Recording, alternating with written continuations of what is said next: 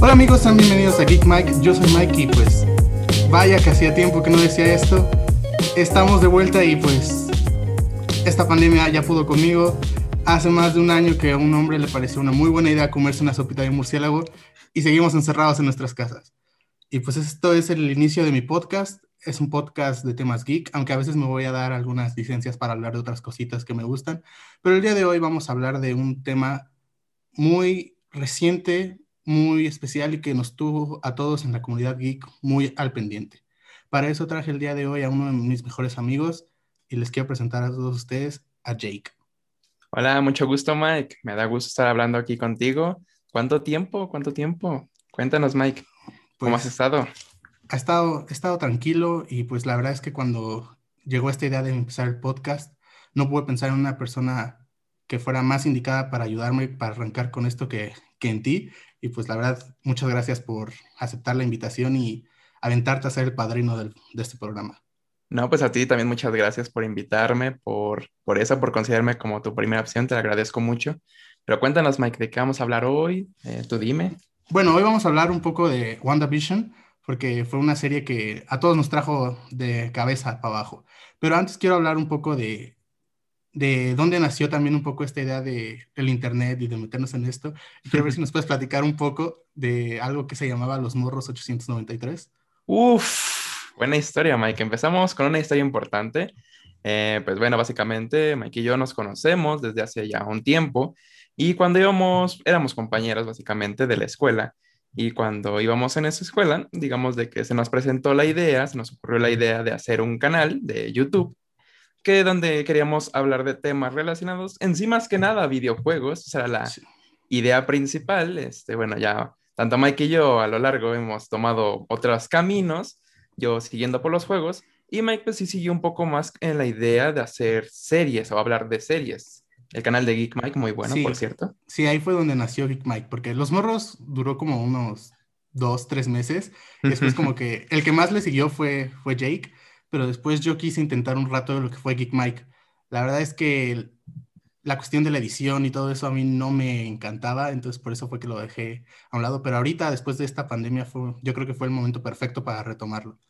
Y la verdad es que me tardé, me tardé bastante, pero ya, aquí estamos. Pero aquí estamos, es lo importante. En fin, pues hoy vamos a hablar, como dijo Mike, de WandaVision. Vamos a hablar superficialmente de la serie, un poquito más a fondo de ciertos temas, así que adelante Mike. Pues sí, WandaVision, una serie que ya tiene más, un poquito más de tres semanas que acabó. La verdad es que, no sé, al final me dejó algunos sentimientos encontrados. Lo hablé con Jake. Este, justo cuando acabó le dije, esto lo tengo que hablar con alguien porque, porque la verdad es que me dejó con, yo creo que con ganas de más. Pero ya después de que la vi por segunda vez, creo que entendí un poco más cuál era la idea del show. No sé, ¿a ti qué te pareció? Creo que, creo que coincidimos mucho. Eh, es una serie, ah, es, es difícil describirla con una palabra, ¿sabes? Pero porque digamos que, como dices, ¿no? La primera vez que uno lo ve, eh, esperaba, tal vez esperábamos mucho, tal vez esperábamos lo justo, no lo sé. Pero sí, al verla por segunda vez, que, que por cierto, tuve que verla por segunda vez en todo un día, gracias Mike, este, me gustó más, creo que la entendí más con, como dices, casi un mes después. La serie se siente mucho mejor, pero bueno, hablaremos un poco de eso más adelante. Es que yo creo que también afectó que veníamos de un año sin nada de Marvel, nada, Claro, nada de Marvel. claro. Y pues de repente nos ofrecen este producto de dos personajes que no habíamos explorado casi nada, que son Visión y Wanda. Y no sé, la- los primeros capítulos a mí me parecieron un poco lentos. La verdad es que hasta el capítulo 3 no me había logrado atrapar al 100%, pero ya después que vas entendiendo más o menos para dónde va, introducen a los personajes de Darcy, Mónica, Jimmy. Ahí es cuando de verdad dices, wow, esto puede tener bastante potencial. Y no sé, va avanzando así la serie y tiene elementos muy buenos, pero viéndolo como una serie de Wanda y Visión, que es lo que es. Claro. No sé a ti qué te pareció en, en general, en general, ¿qué, ¿qué fue lo que a ti te llamó la atención de la serie? Mm, creo que como tú dices, realmente tras estar un año básicamente sin nada de Marvel, ninguna serie, ninguna película que nos tenían acostumbrados, tal vez mal acostumbrados a que mínimo en el año teníamos algo, una cosa de Marvel, pues sí fue como una, un golpe, ¿sabes? O sea, de esperar y especular. Anuncian esta serie y pues todo el mundo se emocionó, o sea, también me incluyo, tal vez no tanto como el resto, pero sí me emocioné. Entonces salen los primeros dos capítulos. Como tú dices, quizás no fue, no fueron tan impactantes como estábamos hablando de que pasado un mes los vuelves a abrir, realmente no son malos. Los capítulos son buenos, es decir, no son los mejores los primeros capítulos, pero cumplen. Pero quizás como veníamos acostumbrados más a una temática de todas las películas de Marvel, todos los proyectos que la mayoría era como un inicio muy agresivo, muy de que te presentan una pelea, un conflicto muy intenso quizás como que eso fue lo que a muchos nos decepcionó. Obviamente con el transcurso de la serie, el paso de los capítulos, te vas dando cuenta de que la serie empieza a tomar como ese ritmo que íbamos conociendo de Marvel. Y podríamos verlo que la serie como el punto máximo a mi ver sería el capítulo 7, quizás el capítulo el capítulo 7, el capítulo 8 también se me hizo muy bueno, pero bueno, el capítulo final ah, es mm, algo... Exacto, eso, es un tema que hay que tocar. Pero yo también creo que yo creo que lo que no le ayudó mucho a WandaVision es que arrancó fuera de un mundo totalmente que no conocíamos. Nosotros estamos acostumbrados a un mundo Marvel y de repente te introducen a un mundo sitcom que dices, te va a costar porque no estamos, nosotros no, no venimos de ver Bewitch o The Office, no son, no, son algunas series que nosotros este, como nosotros que tenemos 18 años, nosotros no estábamos muy relacionados. Yo, por ejemplo, tuve que hacer varias investigación después de los primeros dos capítulos para decir, ¿esto qué es? ¿Esto de qué me estás hablando? ¿no? Y luego hay otro punto que, que yo creo que hay que tocar, que son los comerciales. Porque yo a día de hoy hay varios que no entiendo. No sé si algún día los vayan a explicar porque, el, por ejemplo, el del tiburón, yo no sé todavía qué es. Porque vamos a entrar un poco en un tema que vamos a abundar un poco más al frente, pero yo veía a Mephisto ahí clarísimo. Claro, justo lo que decía. Y, ahí no, y no estaba Mephisto en ningún no, punto. No estaba Mephisto. Sí, como tú dices, los comerciales quizás fueron lo que más a mi ver me costó de entender, que como dices, creo que no solo tú ni yo, creo que todo el mundo sigue sin entender realmente qué era lo que querían dar a entender con los comerciales. También ese punto de las sitcoms, pues básicamente nosotros no queríamos ver WandaVision por ser una sitcom, queríamos ver WandaVision porque era Marvel. Eh, como dijeron algunas personas, lo que uno esperaba era ese punto, ser Marvel. Y pues empezó algo flojo, incluso como comentábamos, con sitcoms tan antiguas que difícilmente para, o tal vez alguien sí las entendió, no, pero al menos yo no, como adentrarse o entender el humor, quizás la que más entendimos todos sería la de Malcolm, todavía tal vez la de Mother Family, pero aún así siento que la primera vez que uno lo ve, sí es algo extraño, es, es complejo. Sí, porque te pone unos personajes que tú tienes acostumbrado a ver, por ejemplo, a Visión rompiendo el claro. Ultron, o a Scarlet Witch tirándole piedras a Thanos y de repente están teniendo una vida fabulosa en los Estados Unidos, pues no, eso no es lo que conocíamos. Visión con un chiste de chicle atorado en el estómago, sí, fue, fue extraño.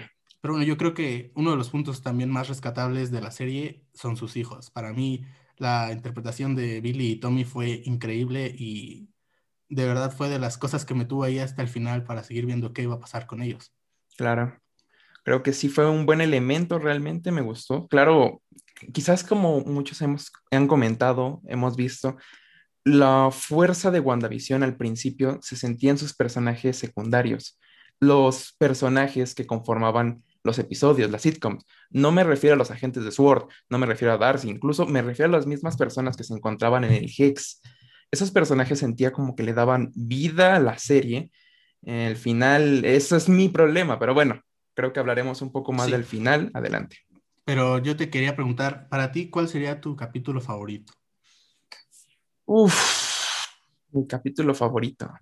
Quizás mi capítulo favorito sería el 6, en primera porque pues básicamente, como comentaba, se basa en Malcolm, en una sitcom que por lo menos sí ubico, al menos el ritmo del, del episodio lo entendí por, o sea, tengo que decirlo por, por Pietro, es decir, el personaje, eh, no, no, no, no, lo digas, por favor, no.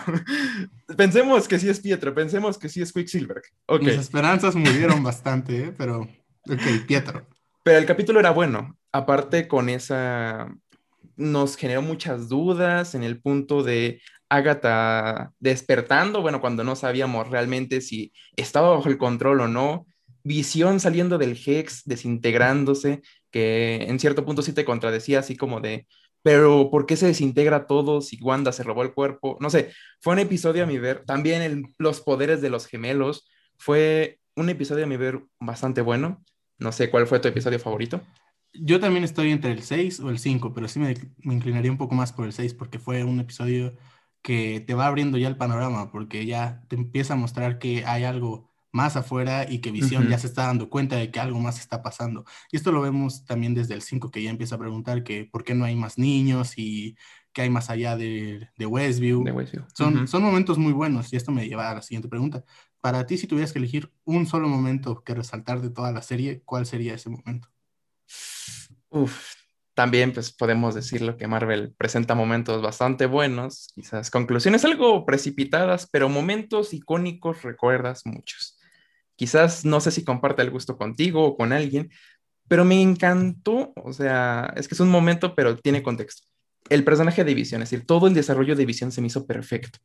Y pues qué momento elegir que la conclusión que tuvo Visión con su contraparte, con la icónica referencia del barco de Teseo, que realmente lo que a mí me encantó del momento es que le da un cierre perfecto, bastante bueno al personaje, eh, en el punto también de que te pone a pensar de que puede que Visión regrese, eh, basándonos en los cómics, pues nunca vuelve a ser el mismo, pero ¿qué tal si aquí en el UCM le dan otro giro, no? Digamos que ese para mí fue el momento clave porque sentí que el personaje de Visión fue el mejor aprovechado, el que inició bien su arco y el que lo terminó bien. Y para ti, ¿cuál fue tu momento, Mike?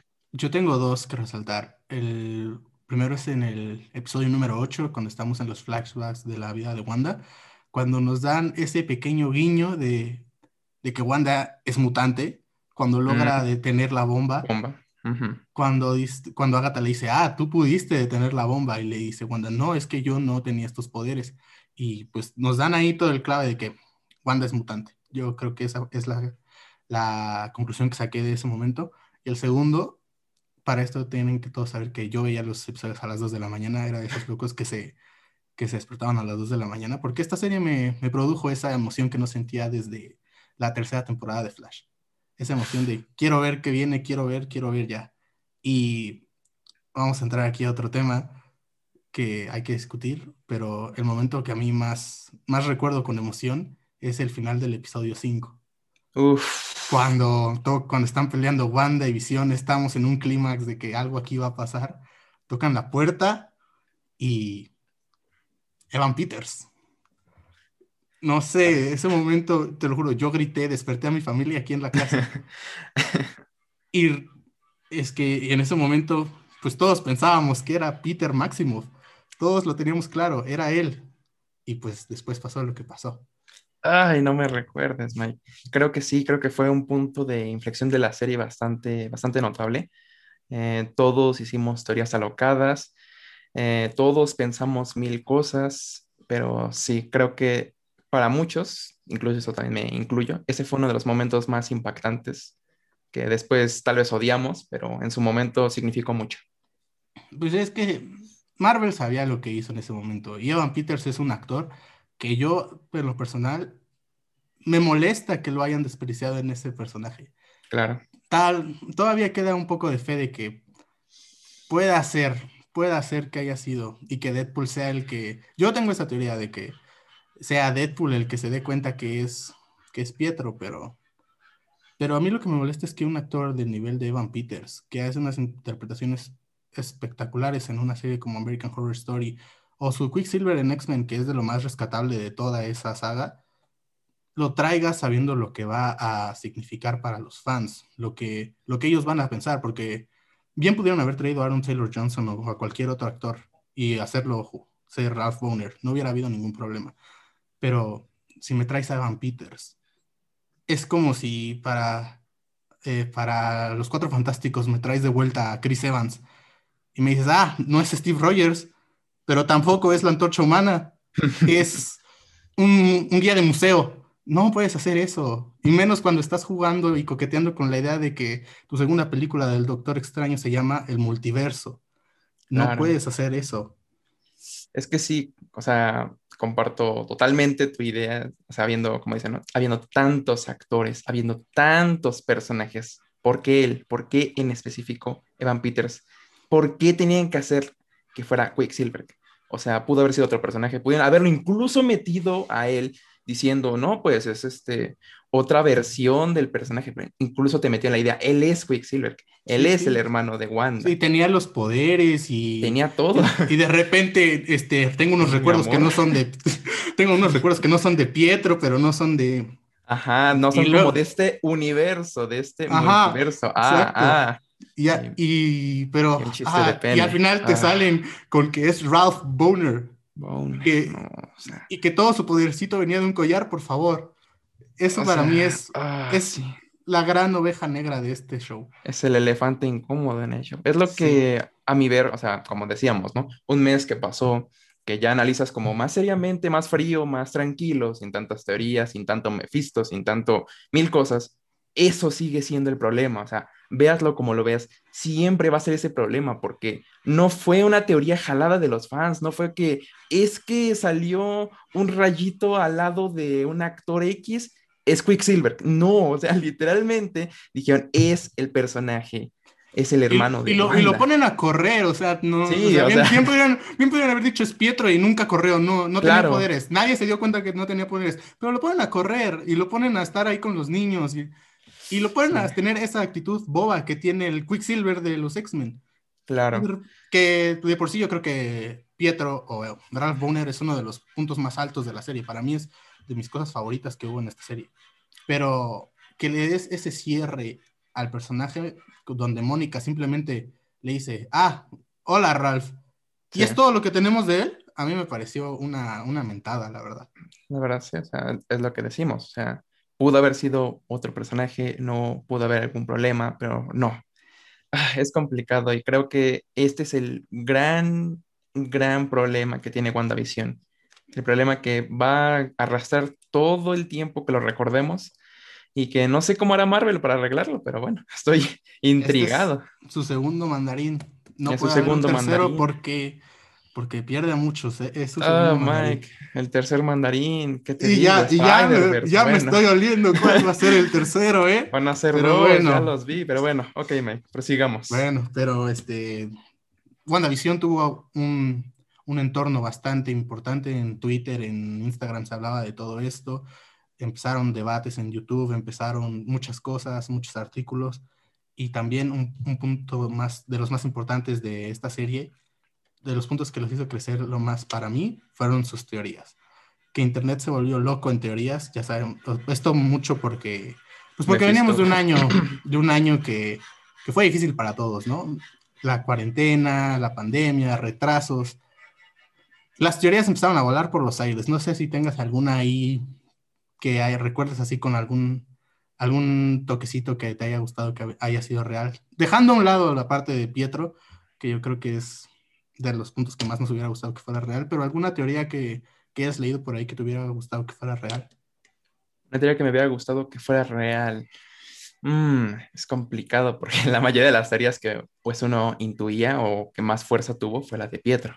Pero quizás, ah, quizás la de Mephisto me hubiera gustado, digo, como tú comentaste, el comercial del episodio 6, si no estoy mal, donde del niño con el yogurt, pues básicamente, o sea, tal vez no tiraba tanto de, tanto de, mira, es Mephisto, porque es el niño, es lo que decíamos, el problema con, con Pietro fue que literalmente te lo arrojaban como que era él. Quizás ahorita ya viéndolo más seriamente, pues Mephisto no tuvo tanto problema porque nunca te dio una referencia clara, nunca dijeron el nombre o una mención. nunca, nunca hubo mucha incidencia en que existiera Mephisto. Claro, digo, ahí sí nos pudimos haber ido un poco del hype, pero pero aún así como que sí hubo pequeños detalles, es como, no me acuerdo si es en el episodio 2 exactamente, o 3, donde Agatha, Agatha o un personaje comenta eso de el diablo se encuentra en las cosas, si no mal recuerdo. Lo dice Dottie. Dottie, perdón. Ajá. Es como, bueno, o sea, no es una referencia tan directa, pero por todo este contexto, todo este rollo mágico, mil cosas, te hace creer que puede haber, puede existir ese personaje, que ese personaje era el villano, que bueno, ese es otro problema que tengo con la serie. Los villanos, el villano principal de WandaVision. Pero a ver, Mike, tú dime qué teoría a ti te gustó más o te hubiera gustado que se cumpliera. Yo creo que una de las teorías que más de cerca seguí fue, bueno, obviamente sabemos que hay una familia en Marvel que no hemos visto y que mm. hace poco regresó al, poder mm. de, de, los estudios, ¿no? Y cuando de repente Mónica Rambeau dice, hey, yo tengo un contacto, yo tengo un amigo que es ingeniero aeroespacial. Mm. No sé si es que de verdad el hype nos tenía hasta, hasta arriba, pero con tanta incidencia que lo hacían, a cada rato mencionaban al ingeniero aeroespacial, yo ya me estaba imaginando a John Krasinski ahí apareciendo como Rick Richards, pero uff, y al final bueno, cuando la volví a ver fue como de, pues es que tampoco hubo un gran guiño a que fuera a ser Reed Richards, ¿sabes? No es como que de repente anunciaran que lo iban a conocer en el edificio Baxter o así. Es así, me puedo creer que, fue más cuestión de los fans que, que de Marvel que lo haya puesto ahí. Pero si quieres vamos a hablar un poco más del tema que, que acabas de mencionar, los villanos. Uf, los villanos, te digo, ese es otro de mis problemas con la serie porque em, siempre he tenido, o tal vez muchos hemos tenido el problema de los villanos de Marvel. Siempre son, no sé, se me hacen muchas veces, muchas veces, que no trascienden. Es decir, funcionan en la película, en la serie, en lo que tú quieras, pero ya no les dan una continuación digamos, el único villano que, por ejemplo, ahorita me recuerdo, ¿no? Que tuvo una continuación sería este Semo, que ahorita está en la serie de Falcon de Winter Soldier. Pero, por ejemplo, ¿cuántos villanos no desaprovecharon? El mandarín. Pero no nos vayamos a esto, regresemos al tema. El punto de la serie, mi problema con los villanos. En un principio la serie te arrojaba que hasta Wanda podría ser la villana al este, expulsar a... Y es que hasta ella mismo lo menciona, cuando esta Mónica la va a enfrentar, le dice, te quieren hacer ver la villana, no te conviertas en eso, y ella te dice, ¿qué, tal, que sí lo soy? Claro, la serie te estaba, es lo que decimos, la serie te empuja para un lado y luego parece que, ay, no, no, no, mejor regrésate. Entonces, primero Wanda, luego que no, Agatha. Y al final, es decir, Agatha se me hizo un personaje implementado hasta el final de una mala forma, es decir, todo el transcurso de la serie te dicen, es que mi esposo, es que mil cosas, pero realmente al final en qué concluimos, que era un villano que solo quiero tu poder porque sí, porque me quiero volver más poderoso y ya. Y, y al final no sé si yo era la verdadera mala, pero pues es lo que dijo el guion y pues Wanda vuelve a ser heroína o algo, un intento de héroe. No lo sé. Sí, este, la cuestión es que yo creo que tanto Agatha como el director Hayward, que se supone que podría ser el segundo villano, carecen de esa... De ese, motivación, podríamos De esa motivación. De de repente, ¿por qué? ¿Por qué eres villano? ¿Por qué? Porque ¿Quieres ser más poderosa? ¿Quieres aprender de Wanda? ¿Quieres saber cómo lo está haciendo? ¿Qué es lo que quieres? Porque en ningún momento es como que te lo dejen muy claro. Simplemente te dice de repente, yo soy Agatha Harkness. Y te lanza una canción que es también de las cosas más buenas de la serie. Muy buena, muy buena, por cierto. Pero, pero le falta esa motivación, que nos digan por qué Agatha. Y yo sé que también leí hace poco que tal vez ese no era el plan original, tal vez hubo muchas cosas que se tuvieron que recortar por la cuestión de la pandemia, pero aún así creo que quedaron muchos agujeros de guion. Es que realmente...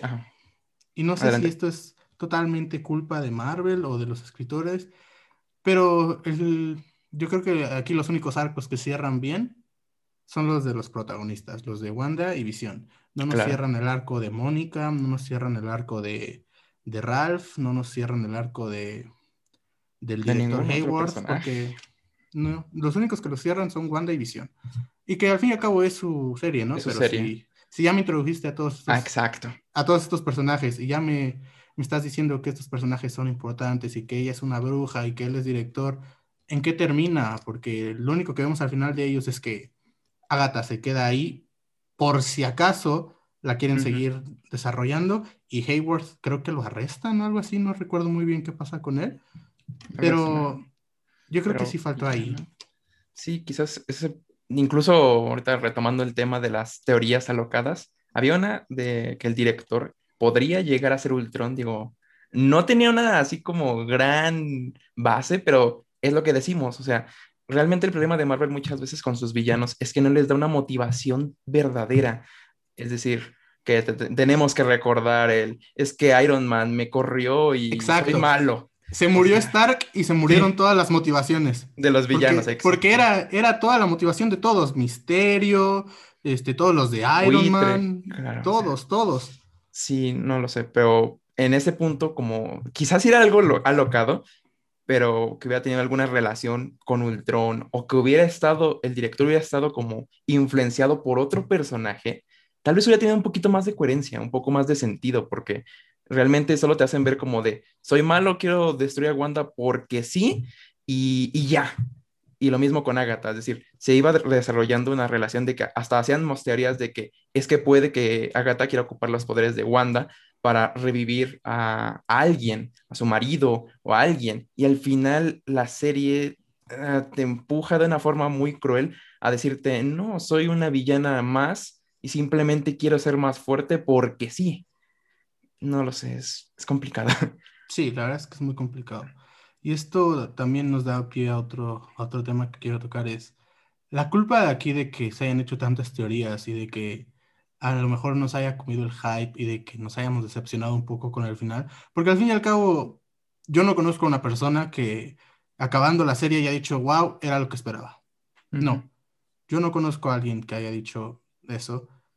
Esta culpa la tienen los fans por haber hecho las teorías y por haberse alocado ¿O fue que Marvel nos incitó de que nos empezó a tirar ahí las semillitas y nos hizo... Sabía que íbamos a teorizar.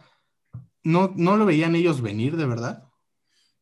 Pues realmente creo que como tú dices, creo que fue mitad y mitad, digo, en un mundo con tanto, con una globalización tan inmensa, con medios de comunicación que literalmente te dan, te malinforman o malinforman a las personas, pues era obvio que alguien quería aprovecharse de eso y decir, mira, es que esa sombra se ve como Mephisto, esa sombra se ve como Magneto, esa sombra tal, ¿no? Pero realmente creo que también fue culpa de Marvel, por lo que estábamos hablando hace unos minutos, pues básicamente nadie supuso, no, es que este chavo tiene la pinta para ser Quicksilver, es que era Quicksilver.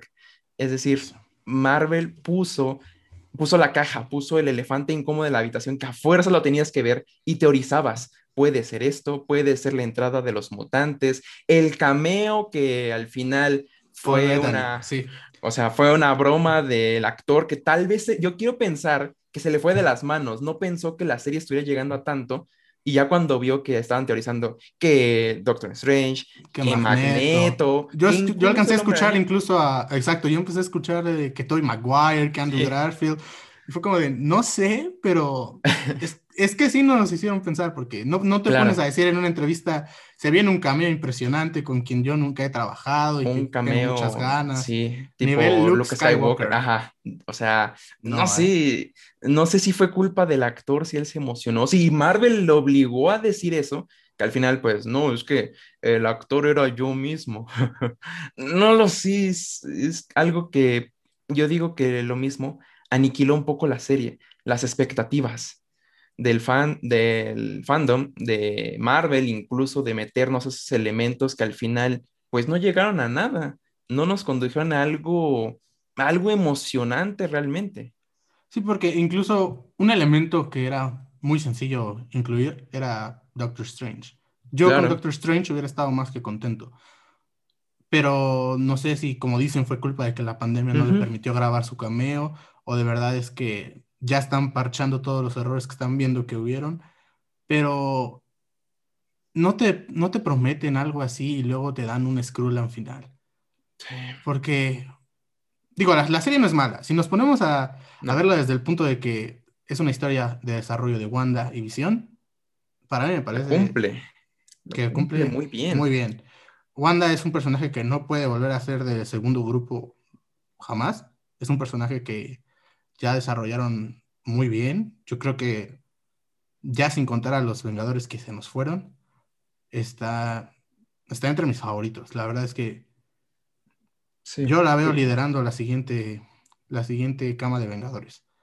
Claro, o sea, por todo el, el peso que le pusieron a la serie, es decir, como decíamos, la primera vez que ves la serie, claro, o sea, que Mephisto, que Quicksilver, que Ultron, que quien tú quieras. Es decir, como que esa era la verdadera razón por ver la serie. Luego, pues ya este, después de llorar un poco, después del chiste del Boner, ya como que lo quieres ver un poco más serio, un poco más de... De verdad, la serie solo se basaba en esperar un cameo o algo así. Y te das cuenta que realmente es, es una serie buena, es decir, la relación de Wanda y Visión se desarrolla muy bien se cumple el objetivo de la serie. Exacto. Es una de las relaciones más bonitas que hay en la historia de los superhéroes. Son dos, dos personas que se quieren de verdad, que es un amor muy puro y que la forma en que exploran su relación a mí me parece genial. Yo, yo lloré varias veces al final cuando se están despidiendo de los niños, cuando se ve que ya le está diciendo que hasta aquí, que, que nos volveremos a encontrar. Sí. O sea, el saber que Wanda ha perdido tanto y que aún así, pues sigue siendo un personaje que está dispuesto a hacer el bien. Que bueno, que eso es lo que me supongo, porque también al final nos dan como esa, mm. ese indicio de que, quién sabe, pero Wanda es un personaje que tiene bastante potencial y más ahora que se vienen los mutantes, que, que se viene lo que es de verdad su jugo, ahí se puede explorar al 100 llegar a ver al profesor Xavier tratando de entender por qué tiene tanto poder Wanda, todo eso, es un, es un panorama que tiene bastante potencial. La actriz, el otro día estaba checando, tiene unos 32 años. Yo creo que puede dar unos 5 o 6 años de bastante buen contenido. Buen contenido y yo, yo sí vería una serie solita de Wanda. Porque aparte de que es mi esposa del universo cinematográfico, es una actriz buenísima. Claro. Sí, o sea, creo que su interpretación fue bastante buena. La serie, pues, lo, como decíamos, ¿no? Cumplió muy bien, como la relación de Wanda y Visión se desarrolló muy bien.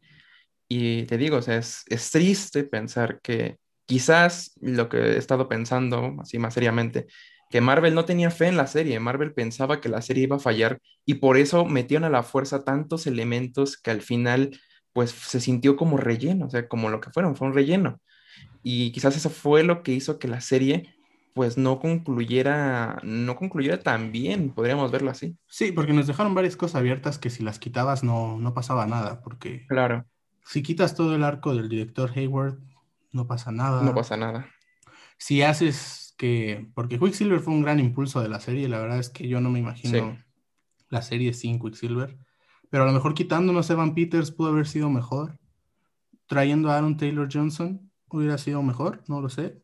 El carisma de Evan Peters está impuesto en esta serie bastante y a mí era de las cosas que más me, me daban las ganas de seguir viéndolo. Al fin y al cabo, después de un mes que ya pasó todo esto, pues yo creo que sí debieron de haber centrado solo la trama de WandaVision, tal vez un poco de desarrollo para Agatha, porque también eso fue un poco de lo que nos faltó. Los niños, el tiempo que le dieron en pantalla me pareció bueno.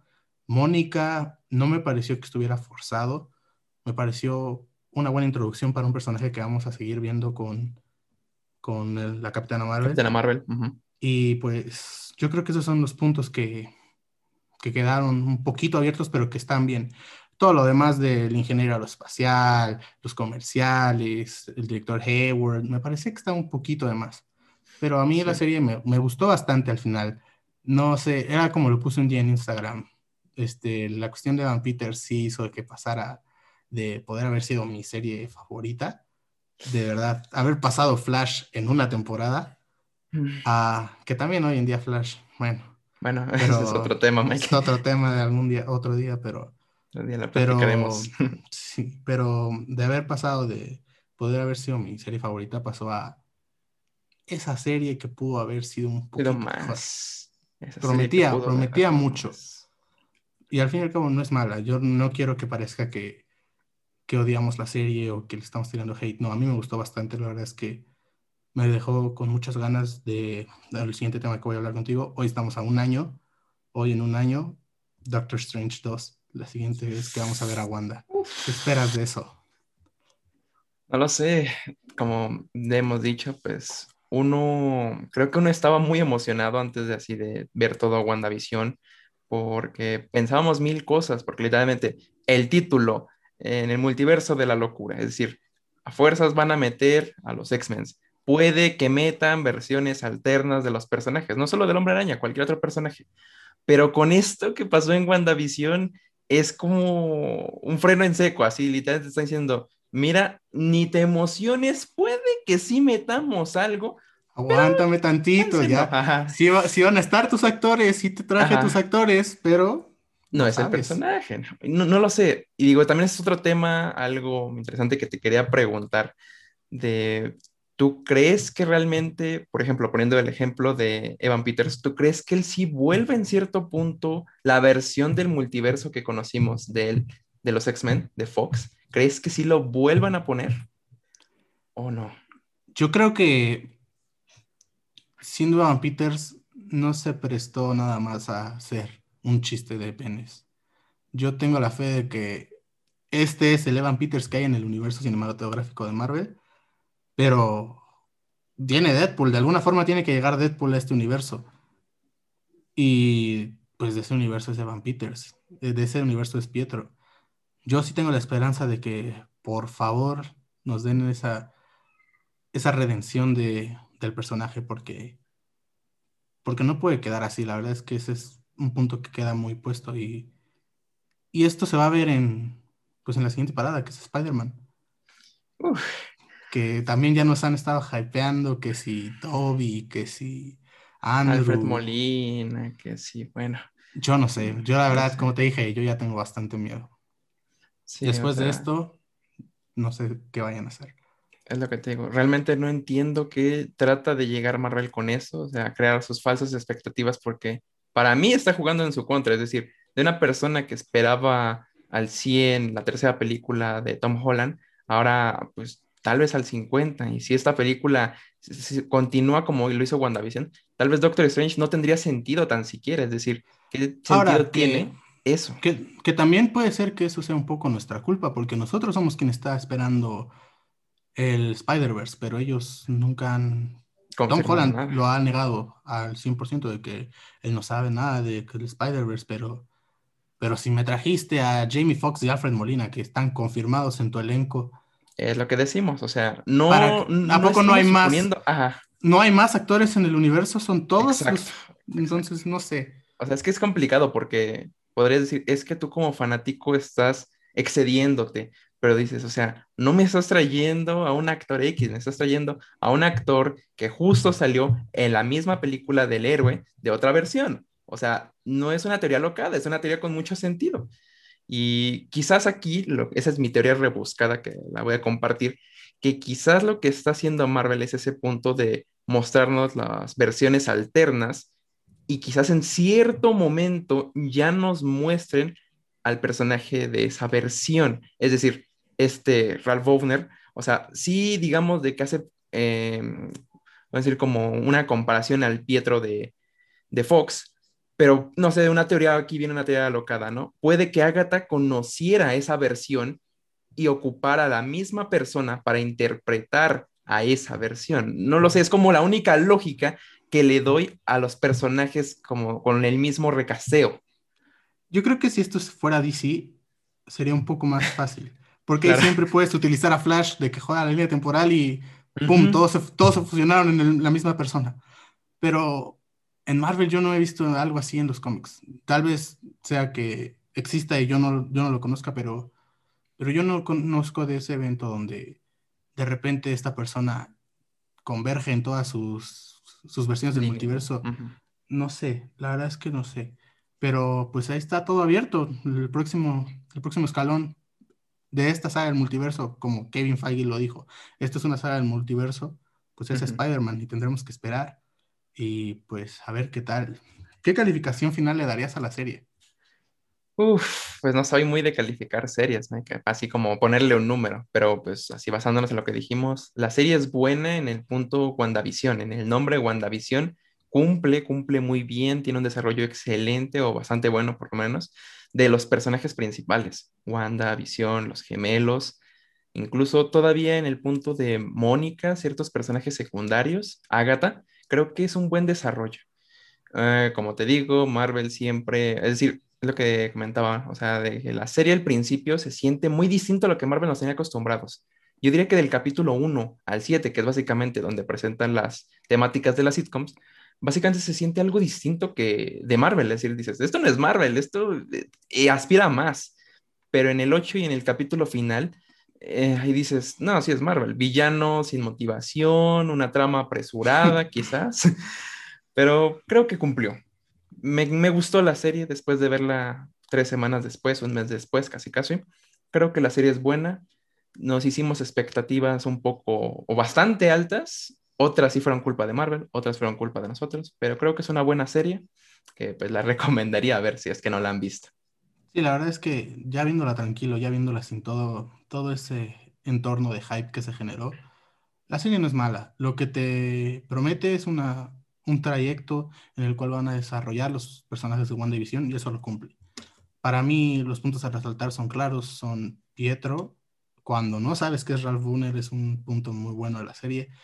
Mónica, yo creo que promete mucho su personaje y hay que seguir viéndolo, pero para mí lo que de verdad promete mucho y es lo que yo quiero ver qué van a hacer con, son los gemelos. Y pues hay que ver, yo creo que es, yo sí le pondría una calificación de 7.5, casi 8, pero pues hay que esperar, hay que esperar, porque a lo mejor, a lo mejor después nos, nos sorprenden con que Ralph sí es Pietro o que los gemelos sí están muertos, no sé. Hay que esperar. de Marvel, de Marvel hay que esperar. Esperar todo sí pero quizás ese punto de que puede que si al, final lo cambien, no sé si, yo diría que sería más como forzar la trama, o sea, para que, miren, miren, no se enojen conmigo, este sí, eh, este es Pietro de verdad, pero digamos que lo que se presentó, pues yo lo considero así, es decir, esto fue WandaVision, si al final deciden alterar algo, pues bueno, pero creo que al final, es lo que te digo, como serie relación Wanda y, relación Visión, funciona muy bien se desarrollan muy bien los personajes y como tú dices, le dio un estatus a Wanda muy alto, que podríamos verla como la siguiente estandarte de los nuevos Vengadores, del siguiente fase del universo de Marvel, al lado del Hombre Araña, que bueno, también a ese personaje le falta mucho. Espero que en esta película por fin le den el empujón que le hacía falta. Y pues nada más. Pues bueno, muchas gracias por haber aceptado la invitación. Has sido un excelente padrino del programa. Espero que cuando esto se pueda hacer presencial, te vuelvas a dar una vuelta y pues a ver qué tal. Si quieres dejar aquí algún anuncio, tus redes, lo que haces.